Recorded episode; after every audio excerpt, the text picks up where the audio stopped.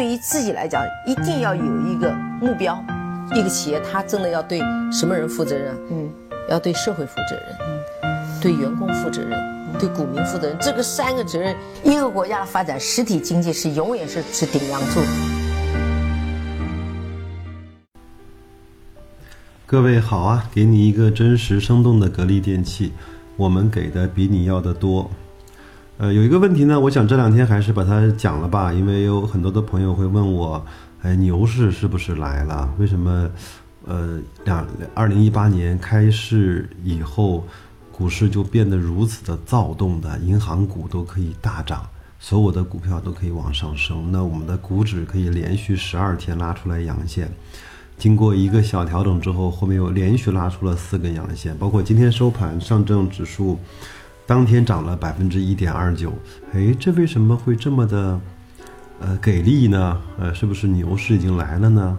嗯，我觉得从几方面来看，我觉得很难下这个结论。第一个是从资金面来看，我们整个去年的 M 二投放是非常非常的少的。我们都知道，牛市，嗯，它不仅是需要呃情绪，它更是需要资金来去推动的。那包括国家在整个去年一直在，呃，包括降杠杆啊，包括在。这些的事情，包括化解那些呃系统性的金融风险的可能性来看，这方面通过资金来推动出来一个大牛市的几率几乎是为零的。呃，另外呢，那从那从整个上市公司的业绩表现来看，应该说一七年的表现还是不错的。那整个上市公司的同比的增长应该还是呃呃就是有期待的。这个方面呢，我觉得。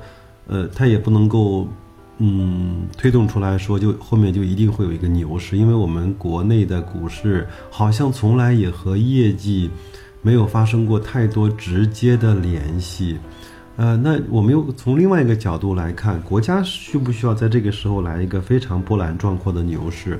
我觉得国家要，但是有可能不是现在，因为去年呃十九大刚刚开完，那在今年的三月份会开两会。那包括在去年的四月份突然推出的雄安新区，呃，在十九大其实是没有做更多的阐述，但是在，呃，国家的两会上一定会去就这些的问题谈的更深刻、更具体、更详细。那我觉得，即便是国家想要一个这样的牛市，它也应该放在两会之后。第三，我觉得现在整个的，呃，我们的投资的标的是不是？呃，被锁定在或者说股市是不是一个有赚钱效应的呃场所？我觉得现在也谈不上，因为呃呃，去年年底有一个券商给出来了，整个在上市公司三千几三千四五百家的上市公司里面，一七年有百分之八十六到百分之八十七的公司的股价是下跌的，那也就是说，也只有百分之十几的公司的。股价是上涨的，那这些上涨的股票，我们都知道是集中在，呃，上证五零、沪深三百里面比较好的一些公司。所以说，呃，从各个方面来看，它都不具备，或者它它不完全具备一个牛市出现的，呃，很多条件。嗯，包括我们如果去连续的追踪，嗯，就是每每每每周的新开户的，呃，数量来看的话，也还没有到了那么的一个。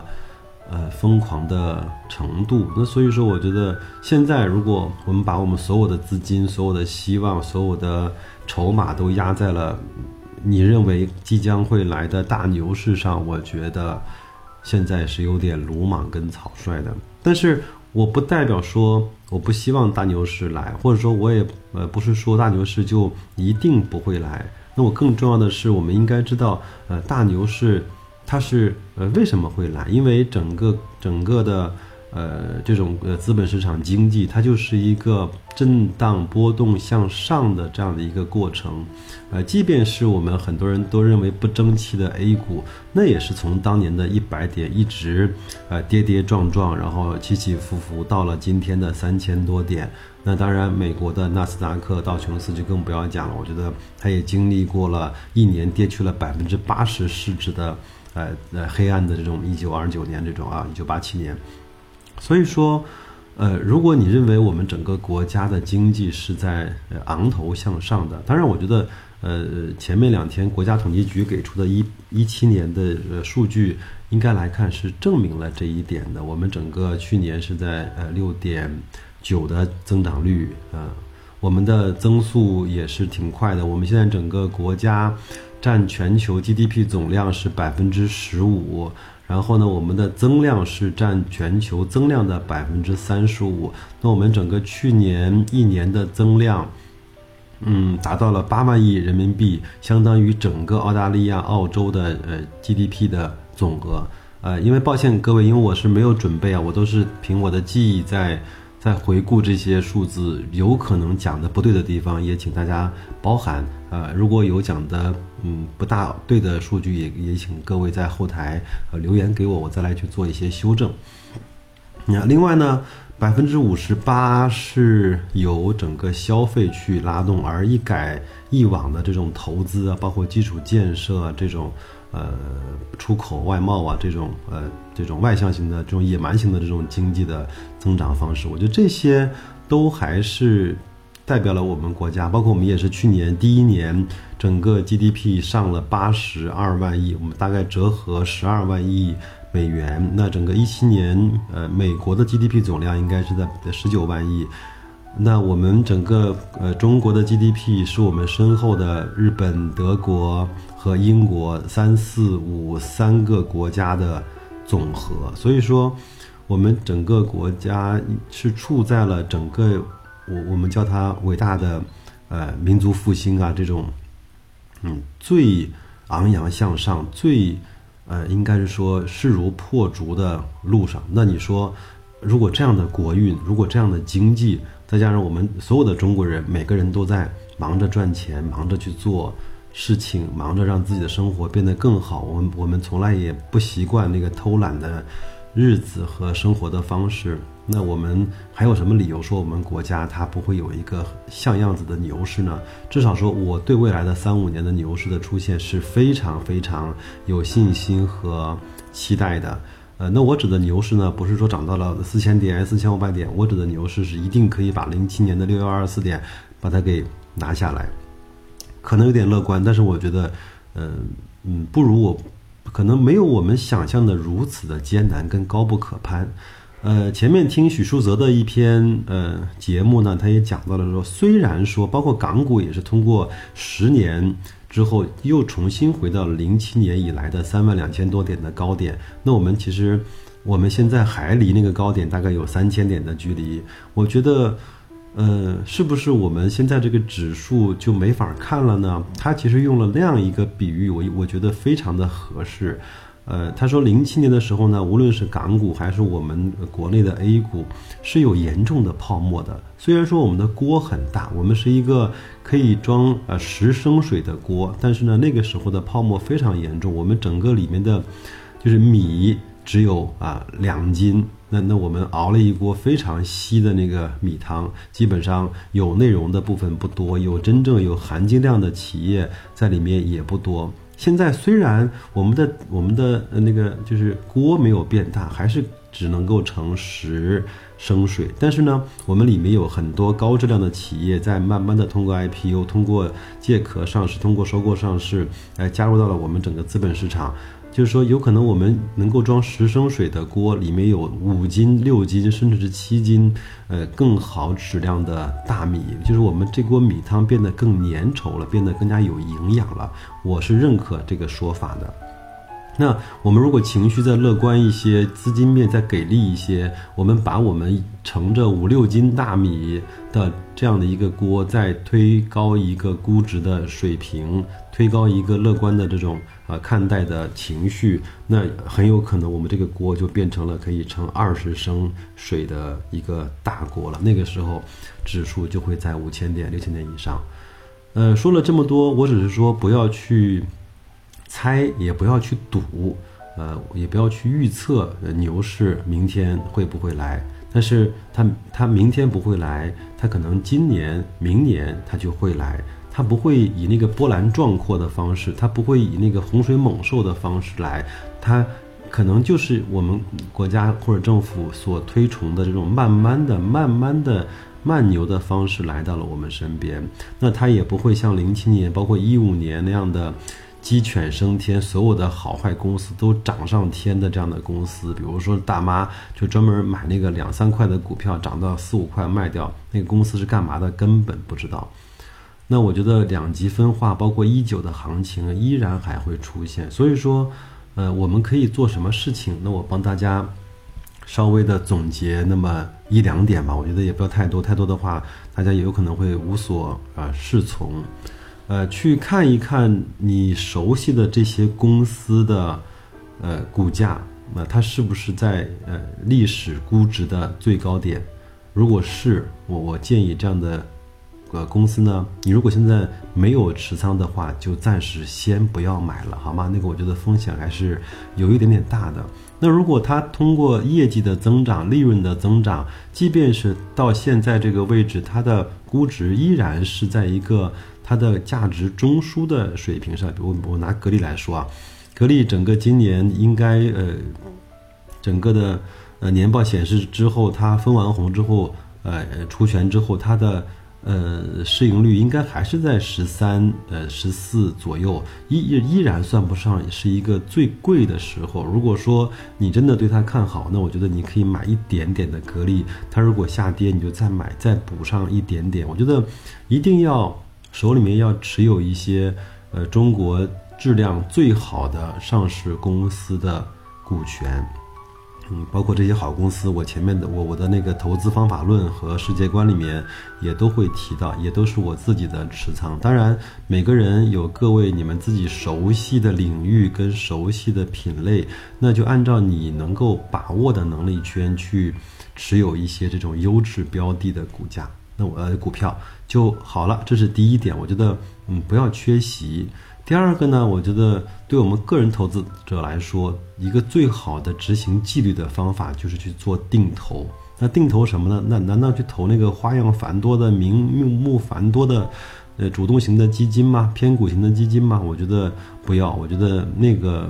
嗯，你研究不了，因为它受很多东西的影响，受基金经理的影响，受证券公司的影响，受大家赎回挤兑的影响，也受风格转换的影响。我觉得不要去投那个。如果要去定投的话，那我觉得可以就可以去定投指数基金吧。如果各位可，如果各位会去看估值的话，如果会去看估值的分布的话，我们其实已经看到了有一些。呃，指数已经处在了相对历史的比较低的估值，比如说中证五百，它应该是处在它历史最低估值的百分之二十五到二十七的位置。就是说，它历史上如果从最低的最高排成一百的话，那它在它最低的百分之二十五到二十七那个区间。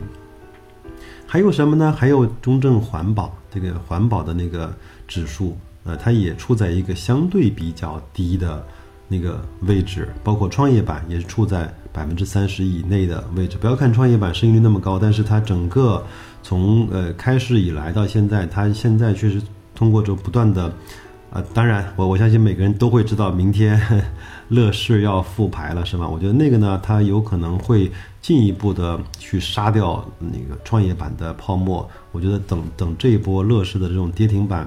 打开了之后，我们再来看看创业板是不是有比我们前面看到的更加，呃，有去定投的价值和机会。那我觉得就把你的钱分成，我经常会建议别人把它分成五十份儿或者是一百份儿。那每周投一份，那一周呢就是五十，一年就是五十周嘛。那如果你希望一年投完的话，你就把它分成五十份；如果你要希望五两年投完的话，就把它分成一百份。不着急，慢慢的去投。如果碰到市场大跌，你就再多买一份。另外呢，还有一个最好的迎接牛市的方法和姿态，就是你要去定投证券公司，不是去买证券公司的股票，而是去买那个证券公司的指数啊。这个我就。不说代码了，因为我我觉得说代码还是一个比较敏感的事情。那你可以到网上查一查，在场内和场外这些基金，呃，哪个是对应证券公司行业的指数的，那就去定投它。一般来看，因为呃，我们有一个非常明确的评价的方式是，如果整体的证券行业的 PB 就是市净率在一点八以下，你就可以开始定投了。那它越跌你越买，你非常希望它能够跌到百。一点二的是呃 PB 区，当然很好。那一旦当牛市来了之后，它就是在牛市里面去，呃，搏那个牛市正增长的最好的利器。基本上一个牛市来完之后，它应该可以从一点五、一点六、一点七、一点八的 PB 可以涨到三点五、三点六，甚至是四倍。那这样的话。有可能在座的各位只通过定投券商指数这一个动作，就可以获得两倍甚至两倍更多的收入。但是，请听我的劝告，不要去碰分级币。那个分级币赚得很很爽，但是会死得非常惨。我觉得，如果你对那个没有非常多的了解，不要去碰那个。嗯，我们再回顾一下，就是第一个呢，就是把。你可以看一下你身边你看得懂、你熟悉的公司，如果它的公司的股价不是在它的估值的最高点的时候，我觉得你可以去买一点点底仓放在自己的手里面。它如果跌的话，你就慢慢的去补补仓就好了。我觉得未来五到八年甚至更长的时间，这些好的公司依然会去享受资金的追捧、情绪的追捧跟估值的溢价。相信我，包括这个市场的回报，它对这个。价格的垄断跟利润的攫取都是他的天下，我觉得没有任何问题。第二个呢，一些相对比较处于低估值的低估区域的指数，比如说像中证五百，比如说像呃中证的环保指数，比如说像创业板，比如说像我们的券商。呃，如果你有一些钱的话，你就慢慢的去定投它。我相信时间，而且这种定投的风险呃是非常小的，而且几乎不会发生你的本金永久性的损失这样的事情。那只要牛市来了之后，我们就会享受到整个牛市带给我们的好的回报。我觉得放弃了择股，我只去选时。对个人投资来说，只要纪律性稍微强一点，就是一个非常非常好迎接牛市来的正确的方式和姿态。那我啰嗦了这么多，我相信大家应该能够听懂了。那牛市来不来，不在我们猜，也不在我们算，而在我们怎么去迎接和等待它。那在等待它的路途中，我们只要把我们的资金分配好，把我们的纪律执行好，把我们自己生活和学习的时间分配好。呃，让我们自己在这个世界上更多的感受我们身边的这些公司。另外，我非常想说的是，请各位不要因为投资去荒废了自己的本职工作，因为我认识一些职业做投资股票的人，他的生活非常的无聊，甚至他都有一种那个脱离社会，包括郁郁寡欢的这种情绪在里面。我觉得。呃，从事好自己的本职工作，对每个人来说，其实是一个最大的投资。因为我们几乎所有的眼界的提升和能力的提升，包括我们的收入的逐渐提升、能力的兑现，都是在我们的工作上，而不是在那个一个一个的小代码跟每天涨跌的股价上。相信我啊！另外呢，我前面嗯和一个嗯就是就是理财师去做了一个交流，就是他也告诉我说。呃，不要小看你的收入，哪怕你的收入现在只有十万块，只有二十万，没有关系。我们这么来算账啊，你想想看，我们很多人是不是在追求那个叫财务自由嘛？比如说，你有一百万，然后呢，你可以拿到一个百分之五的。百分之五的无风险的呃收益率，那这样的话，一年呢，你就可以拿到五万块钱。那就是说，五万块钱百分之五的收益率就对应一百万的本金。那你想想看，如果各位赚十万块、二十万的话，那百分之呃，如果以十万块来计的话，那十万块的收入就对应着你有两百万的本金，去每年获得百分之五的无风险的收益，对吗？这样的话，其实我们来算一算，我们十万块的年薪还是非常非常的值钱的。另外，我们也都知道，我们不能够把那个一百万产生的五万块的利息全部用来花掉，因为货币会贬值的，我们只能够把其中的百分之二用来做我们的支出，百分之三还要再折回到本金里面去实现对对对抗那个通胀。那这样的话，我们的十万块就乘以五十啊，就对应那个五百万的一个本金，还是非常非常的。呃，好的，我说了这么多，可能有些人听晕了，但是没有关系，我就是想说，呃，请大家呃做好自己的本职工作。那在业余的时候学习一点投资，用时间、用纪律、用自己的知识来去换来对财富的呃尊重之后的这种获得吧，好吗？那就这样，呃，我们期待明天乐视复牌的壮观景象。再见，各位。